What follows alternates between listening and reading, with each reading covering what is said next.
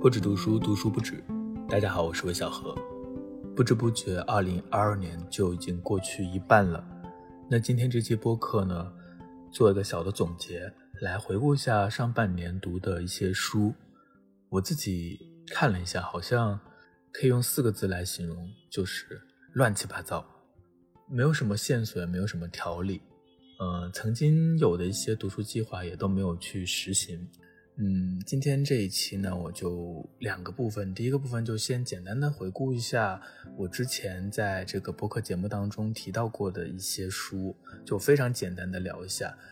另外一个部分呢，就来简单的聊一下没有在节目当中提到过的一些我上半年看的书。总之，这一期节目的宗旨就是简简单单、随随便便、开开心心。那我们先来回顾一下。上半年聊过的书，因为上半年都聊过了，所以我大概只是会非常简短的提到一下。如果大家感兴趣的话，就可以去听那一期节目，也可以当做是一个目录吧。我看了一下，我一月份跟的第一期节目就是关于我自己的新书《不止读书》的这期节目。在那期节目当中，我好像也不仅是讲了这本书，也讲了一下我如何写作的一些故事吧，我都已经有点忘了。所以大家对《不止读书》感兴趣的话，对这本书感兴趣的话，可以去听一下那期节目。然后好像是二月份，二月份的时候更新了关于《N 号房追踪记》这本书的一期节目。那本书好像是我在过年的时候看的，那是一个纪实类的书，嗯，写的是花火两个女生，她们俩当时是学生，如何去揭露 N 号房的这个事件。N 号房事件大家应该都知道吧？当时。不仅在韩国，在国内也是非常的受到关注。前段时间网飞还拍了一个纪录片，不过好像那个纪录片并不是特别好看。如果你对这个事情感兴趣，或对《N 号房追踪记》这本书感兴趣的话，可以去听一下那期播客。那二月份的时候过年回来，好像我更新的第一期是关于一本恐怖小说，是威廉马奇的《坏种》。我当时看这本书，好像是看了一个电影，里面讲的就是一个小孩，他好像天生就很坏，然后呢，听说他是改编自这个《坏种》，所以呢，就去二手书网站上买了这本《坏种》，它也是一本旧书。作为一个非常爱看恐怖片的人，这个小说当然没有那么恐怖，但是它营造氛围的这个气氛还是挺好的，所以看起来也觉得还不错。好像我还没有在播客节目当中分享和推荐过恐怖片，对不对？作为一个恐怖片爱好者，也许有一期我会做一个恐怖片特辑。所以，如果你对于一个小孩到底能够有多坏，想要探索一下儿童犯罪以及变态杀人狂的世界的话，也可以去听一下那期节目，是第四十九期。然后是第五十一期，是三月十一号的节目，推荐的是布劳提根的三本书。那这期节目也是，我觉得我在上半年印象很深的三本书，也是我印象很深的一个作者，就是布劳提根。这三本书分别是封面非常好看的这个《草坪的复仇》，是一页出版的，然后还有九九读书人出的这个《在西瓜塘里》，然后还有一个是之前在新民说出版的《在美国钓鳟鱼》。我以前只是听说过布劳提根，并没有读过他的书，也不知道他到底是谁。因为看了这个《草坪的复仇》，虽然很薄这本书，然后看起来很酷，但是呢，他的那些小说呢，又不像传统的小说，非常的碎片，嗯，然后有一种噼里啪啦的想象力。反而使我更感兴趣了，所以就去把他的这三本书都找来重新看了一些，然后也去了解了他的一个人生经历。所以，如果你对于理查德·布劳提根感兴趣的话，是可以去听一下第五十一期，那期就介绍了他的这三本书。那下面就到了三月底，三月底的话，我是做了一期杨本芬奶奶的三部曲，她的《秋园浮木》和《我本芬芳》。《我本芬芳》是她今年的新书。他去年出版了《浮木》，前年出版了《秋园》这三本书，我在他出版的第一时间就找来看了，然后也非常的喜欢。我一向都很喜欢这种私人叙事，这种和大时代没有那么密切相关，但实际上你从他们的叙事当中反而能够看出那种生活中的真实，包括以前看梅子青时，包括以前看这个王鼎钧的自传四部曲，都非常的喜欢。读杨本芬奶奶的书，你就会忘记什么文学标准啊，或者是忘记那些形式上的东西啊。好像文字本身就有这样的一种作用，就是抓住时间表达情感，这种非常质朴的能量，在他的书写当中，能够激活我们内心中的一些种子。然后是四月一号更新了关于陈嘉颖老师的《感知、理智、自我认知》。这也是我上半年读到的非常喜欢的一本书。我一向就很喜欢陈嘉映老师。最开始读到他的书是那本《何为良好生活》。那哲学里面呢，很多东西我是读不懂的。相对来说，在哲学当中不那么重要的伦理学，反而是我自己比较在意的。特别是在这个复杂的现代的变化非常快速的一个时代，如何安顿自己，如何处理好自己和这个世界的关系，也是我自己一直以来思考的一个问题。那感知、理智、自我认知其实不是关于伦理学的，它其实是很多是讨论认识论的一些问题。嗯，他谈到了什么是感知，然后人的五感，谈到了人是怎样运用理智的，怎么进入到了这个理智时代。然后他说，我们现在是在一个理智时代的末尾，未来要往何处去等等。就他写这本书，是因为他对当下的时代的一种反思、一种思考，所以读起来是有一种能量。嗯，大家如果想更感兴趣的话，可以去看这本书或者去听一下那期节目。那接下来就是骆以军的故事便利店，这也是一本新书，是他的一个音频节目的一个文字版吧。骆以军的小说，我是很多年前读过《西夏旅馆》，还算蛮喜欢的。但是后来他的几本新小说，像《女儿》、像《匡超人》，我都没有真的读完。嗯，就他的小说其实是写的非常后现代的，不是那么好懂的，但是他又特别会讲故事。之前读过他的《脸之书》，也是类似于讲故事的专栏。但这故事便利店讲的也是他自己生活当中，然后他人生当中的一些糗事、一些故事。就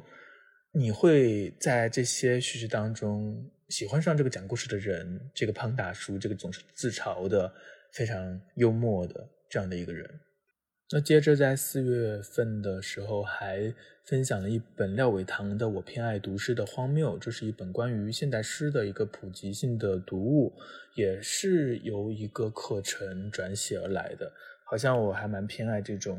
面向大众的普及性的书写的。如果他讲得好的话，它可以带我们进入一个世界，进入一个领域。作为一个普通读者，作为一个非常浅薄的普通读者，我是觉得有很多的门径，有很多的领域，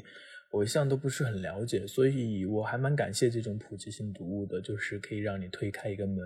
大概的看到这个里面的一个状况，然后你再去判断你是不是感兴趣，是不是想更进一步。那读诗也是我非常欠缺的一项能力。特别是现代诗，我我好像也说过，我真的是读不太懂现代诗，能够读懂的诗人只有几个而已。而且我也非常怀疑，诗歌真的能够翻译吗？特别是我看到很多翻译过来的诗歌，你读了之后就会很困惑，嗯，这个就是诗吗？完全不知道它好在哪里。当然，这可能是我自己的积累不够。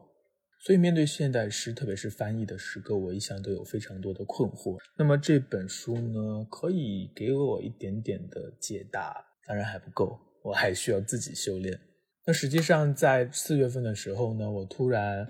就读了好多的推理小说，不是，主要就是读了东野圭吾，大概读了他的六七本书啊，《恶意秘密》《新参者》《谁杀了他》，还有《毕业》《红手指》《透明的螺旋》。一口气读了蛮多东野圭吾的，他的书确实挺轻松的，一下就读完了。本来是想读完他之后再回去看福尔摩斯的，因为我到现在还没有真的看过很多的福尔摩斯，但是又有很多的新的兴趣点被激发，然后又看了很多其他的书，所以这个推理小说补全计划就被搁置了，一直卡在这个地方。所以呢，下半年。我想，我还是不要按照这一个笼统的经典序列去看了，这样的话会让这件事变得更困难。所以我可能会更加随机的会去看一些比较知名的呀，或是没那么知名的我感兴趣的一些推理小说。嗯，让这个计划能够苟延残喘下去。然后是到了五月份，嗯，分享了一本商业类的书籍，叫做《做什么都能做好》。我偶尔会看一些商业类的书籍，一些类似于方法论的，然后关于科技的，关于认知科学的，关于心理学的，就是各式各样的书，可能都会看一点。那这本做什么都能做好呢？我是觉得它和我自己的心境那个时候是比较低落的，能够有所对照，有所启发。所以在那期节目当中，也是和我自己的一些工作方式啊、一些心态呀做了一番比照。如大家感兴趣的话，也可以去听一下第六十一期。然后在五月底的时候，分享了北岛的新书《必有人 重写爱情》。那喜欢北岛的这本书，除了他真的写得很好，他的文字我觉得非常好之外呢，还是因为读这本书系统的读下来。也要特别感谢林道群老师的这个编选，让你能够感受到一种时代从北岛这个人身上走过的，同时很宽阔的，当然还有一些大的东西，就很复杂的一种感觉，在你读的过程当中。所以那本书我也很喜欢，大家如果感兴趣的话，可以去听一下第六十二期。那接下来就是到了六月份了，六月份。我分享了两本书，一个是刘瑜的《可能性的艺术：比较政治学三十讲》，还有一个就是上一期的萨列鲁尼的新书《美丽的事件在哪里》。这两本书我也都非常的喜欢。我发现，因为播客嘛，每一周只讲一期，所以这个播客里分享的书，往往都是我最喜欢的或最想要推荐的一些书。那刘瑜的这本《可能性的艺术》对我来说是一种知识的补充。那美丽的事件在哪里？是一本我非常喜欢的关于我们这个时代的年轻人的心理和生活状况的一本小说。呃，萨利鲁尼，很多人也批评他，但我觉得他真的是一个非常非常有天赋的小说家。所以，如果你对他的书感兴趣的话，也可以去看一下或听一下上一期节目。非常简短的、蜻蜓点水的过了一下我上半年，就是有在节目当中推荐分享的一些书，你会发现很多都是新书，这可能也是我自己的一个，也不能说是问题吧，也是一种处境。就你做了自媒体，你不管是自不自，你还是一个有媒体属性的东西，所以呢，嗯，新的书好像介绍出来也有了一点点小小的公共性一样。我之前有一点想要。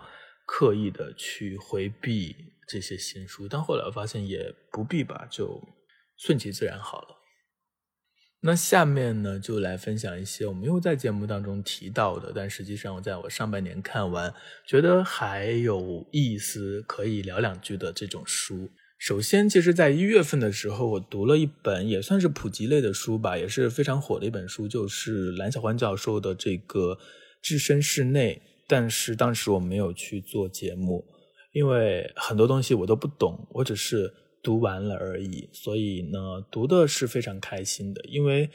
作为一个中国人嘛，对于这个经济的发展是眼见着它越来越好的。但是这种历史进程的变化是怎样发生的？其中有什么关键节点？我其实是非常无知的。所以这本书对我来说是有一种实实在在的解答。而且他写的非常的平实，非常的容易读，不会让你觉得完全读不懂。它整个结构处理的特别清晰，然后行文上也没有太多的专业术语，基本上都是非常浅白的日常语言。然后向大家来讲这个中国政府和经济发展的关系，我觉得这个真的是非常好、非常好的一本书，是一种常识的补充吧。那三月份的时候还读了这个刘伯的《刨瓜》，读《史记·孔子世家》。关于孔子的故事，我之前读过一本李硕老师的《孔子大历史》，就是把孔子放在那个春秋时代的历史当中去，不仅是了解孔子，也了解那个时代。那本书也挺好看的。然后重新看刘伯讲这个孔子，就以这个《史记》的孔子世家为本，然后来讲孔子的一生。那他的书我一向都喜欢看的，因为他的语言非常轻松自如。嗯，他不是把孔子当做一个圣人，而是当一个普通人看见孔子他的好。还有一本非常非常小的书，叫做《决策思维》。大家都喜欢说干货，干货。那如果要说干货了，这本书就真的是干货。它没有任何的那种，就是西方的畅销书的那种很多的例子嘛。这本书完全没有，也没有各种片汤话，它就是把核心的东西讲出来，简简单单、清清爽爽，看起来非常的舒服。它讲的就是决策，怎么去做决策。我翻开第一页就对我来说蛮有启发的。他说到第一个关键点就是决定，实际上是分配资源。如果没有分配资源，就没有做决定。虽然这本书是商业管理中的决策，但是我觉得对于个人处事来说也很有启发。那四月份的时候，除了看了东野圭吾，然后看了呃刚刚提到的几本书之外呢，还有一个作者，其实我是看了他的两本书，但是没有分享，也没有提到过。他就是巴西的女作家克拉丽丝·李斯佩克朵。读了他的《家庭纽带》，还有一本叫做《写作与生活》。《家庭纽带》呢是他的一个短篇小说集，是九九读书人出版的。怎么说呢？我能够 get 到，get 到，我能够理解他的那种女性主义的主题。他写的是，呃，女性在家庭啊，在日常生活中的某些处境，能够理解到。但是他的写作方式和他的语言好像。我读起来还是有一些隔阂，不是说不好，是说好像没有那种看完之后就想要说，哎，这是我特别喜欢的那种书。也许之后会有不同的想法，所以先把它放在一边。嗯，四月份还读了一本小书，是我从书架上找出来之前在台湾买的一本小书，叫《最糟也最棒的书店》，作者是松浦弥太郎，他是一个怎么说呢，生活家。还是一个书店老板，他的身份有很多。我也是读了这本书才了解到，原来他除了会写那些畅销书那种生活指南之外，他的经历也挺传奇的。他高中都没有毕业，然后就自己跑到美国去打工，开始捣鼓这个二手书，把他们带到日本来卖，慢慢的开了一个小书店。他的这种真实经历还是闪闪发光，还是让人感受到一种力量。嗯，没有办法，这种东西。就是没有办法，我们每个人都会被这种真实的人生经历所打动，而且他的这本书也是他比较早的一本书，没有他后来的那些文章那么的浅白，没有那么的小，那么的轻，所以读进去的一个体会还蛮好的。然后我还要想夸一下，那本书是我在一七年的时候在台湾的某个二手书店买的，那现在来看这本书的封面，还包括它的用纸，都还是非常的新，非常的好。不像我同期买的一些书，就不说具体的名字了。现在同样的保存的空间、保存的方式，已经非常的糟糕了。它的品相，这到底是什么原因呢？那五月份的话，除了东野圭吾，我还有一个作家，也是读了好几本书，但是也是没有去做一些分享，也没有去写文章。他就是三岛由纪夫。我先是读了他的一本传记，叫《梅雨爆裂：三岛由纪夫传》。那本传记真的很好看，也推荐大家看。那本传记一开始写的就是这个三岛由纪夫，他要自杀，他带着两个学生，然后带着他的日本刀跑到一个军事基地吧，绑架了或是控制了那个长官，引起了一阵骚乱，最后剖腹自杀了。那个现场感还是非常的紧张的，然后再从头去回溯讲这个三岛由夫他的成长过程，他和他的一个古怪的祖母的关系，他的同性恋的经历，他的文学经历，如何成为文坛新星，如何成为文坛主将，他和其他作家的一些关系，包括和太宰治啊和川端康成都很有意思。那本书真的很不错，因为看了那本书，所以就。想说，去年不是三岛由纪夫，还是前年公版了，就出了好多好多的三岛由纪夫的各种各样的书，我就把它找来看了，看了几本他的代表作吧。第一个看的是《假面的告白》，看了之后呢，就会觉得，嗯，我可能和三岛八字不合。这本书是他非常有名的一本书，是他的一个代表作，也是他飞升文坛的一个早期作品。那这本书呢，是一个自传性质的作品，也是。属于私小说的性质吧，就他写的是非常小的一部分生活，是非常个人化的一部分生活，没有太多的情节，没有什么戏剧性，很多的东西都是一种感受，一种对世界的看法。然而可能我对他的美学观念还有他的很多的观点啊都没有办法达到某种一致，所以呢，看起来嗯就是看完了没有特别的 get 到。那第二本看的是《曹操》，《曹操》这本书就比较好懂了，也更更简单。它是一个非常田园牧歌的一个爱情故事，在一个日本的小岛上的一个年轻男女的爱情故事，非常的古典，然后好像是没有受到现代化的杂志的污染的那种刚健的、淳朴的那种恋爱，那种男女的关系，还是蛮好看的。那最后呢，也读了他的那个最最最最最代表作《金阁寺》这本书，是所有人都在夸奖，然后所有人都在赞美的一本书。但是还是要回到那句话，我可能和三道八字不合。就这本书，你读完之后会觉得，哦，故事我大概了解了，我也了解了他的这个状态，然后他的一些美学的观点。但是就是觉得好像你没有办法真正的理解这个主人公他的很多行为。我是没有办法理解他的很多动机，包括整个故事的一个运行的方式，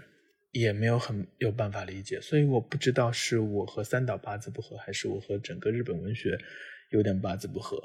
仅仅三岛这几本书给我的感觉就是，他讲故事或者说他的小说的写作方式和他的在意的事情，和我读的一些平常的那些我们惯常。读的很多那种西方小说，在意的东西是不一样的，所以可能需要一个转换的过程。我目前还没有特别能够找到这个通道，也许我应该再去读一读川端康成。我读了他的《雪国》，但还有很多的没有读过。之后我有了进一步的理解，再和大家分享。哦，对了，因为读这个金阁寺里面经常提到禅宗公案，所以我对禅宗有感兴趣，买了几本禅宗的书。包括一些非常非常入门的知识的关于日本禅的特辑，包括这个铃木大拙的《禅与日本文化》，包括葛兆光老师的《中国禅思想史》等等，我看了一点点，还有很多都没有看，这也是我的一个缺点吧，就是没有定力。兴趣来了，买了一些书，然后看了几页，很快的兴趣点又被转移了。三天打鱼两天晒网，说的就是我。哦，在五月份还有一条小小的线索吧，就是看了凯蒂的《书缘情缘》，这是一本九四年，不是九四年，二零零四年出版的一本书，也是在二手书网站上买到的。那凯蒂，我是很多年前就听说过他，他之前在万象杂志写了很多的读书随笔，非常的好看。这本《书缘情缘》。我后面又读了他的另外一本一九九四年出版的《海天冰谷说书人》，嗯，我觉得《书缘情缘》可能是他早期的这些书当中更加成熟的，然后写作也更好的一本集子。读那本集子，你会发现啊，这是二十年前的书，二十年前的文章，但是好像写的事情，我们现在来看。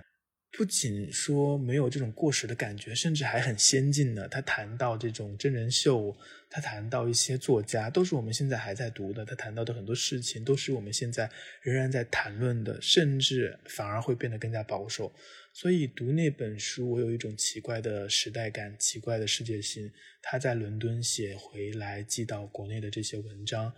可能他在国外的一种关系，他写的很多的一些细节，一些他所观察到的。那种文学文坛的状况都有一种现实感，这种和整个世界一起共振的感受，在现在反而更加的微弱了。我也不知道为什么。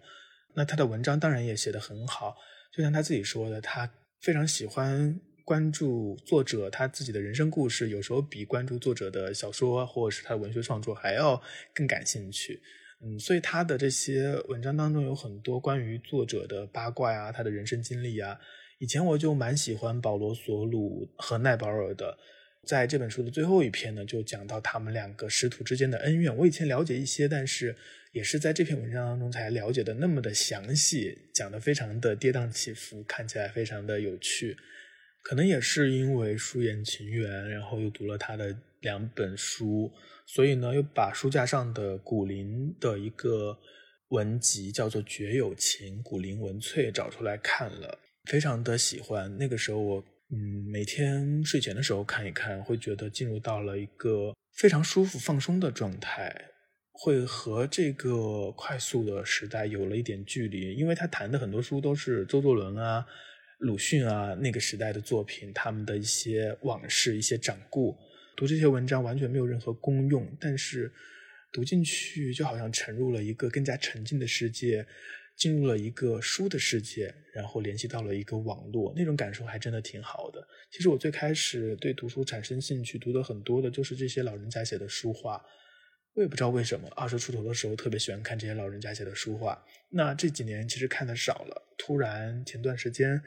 找下来看，就会发现哦，这原来还真的是我的一个港湾，能够让我在这些文字当中得到一种慰藉吧。虽然它没有任何的用处，它也不是那种故事情节，也不是那些知识，也不是什么观点，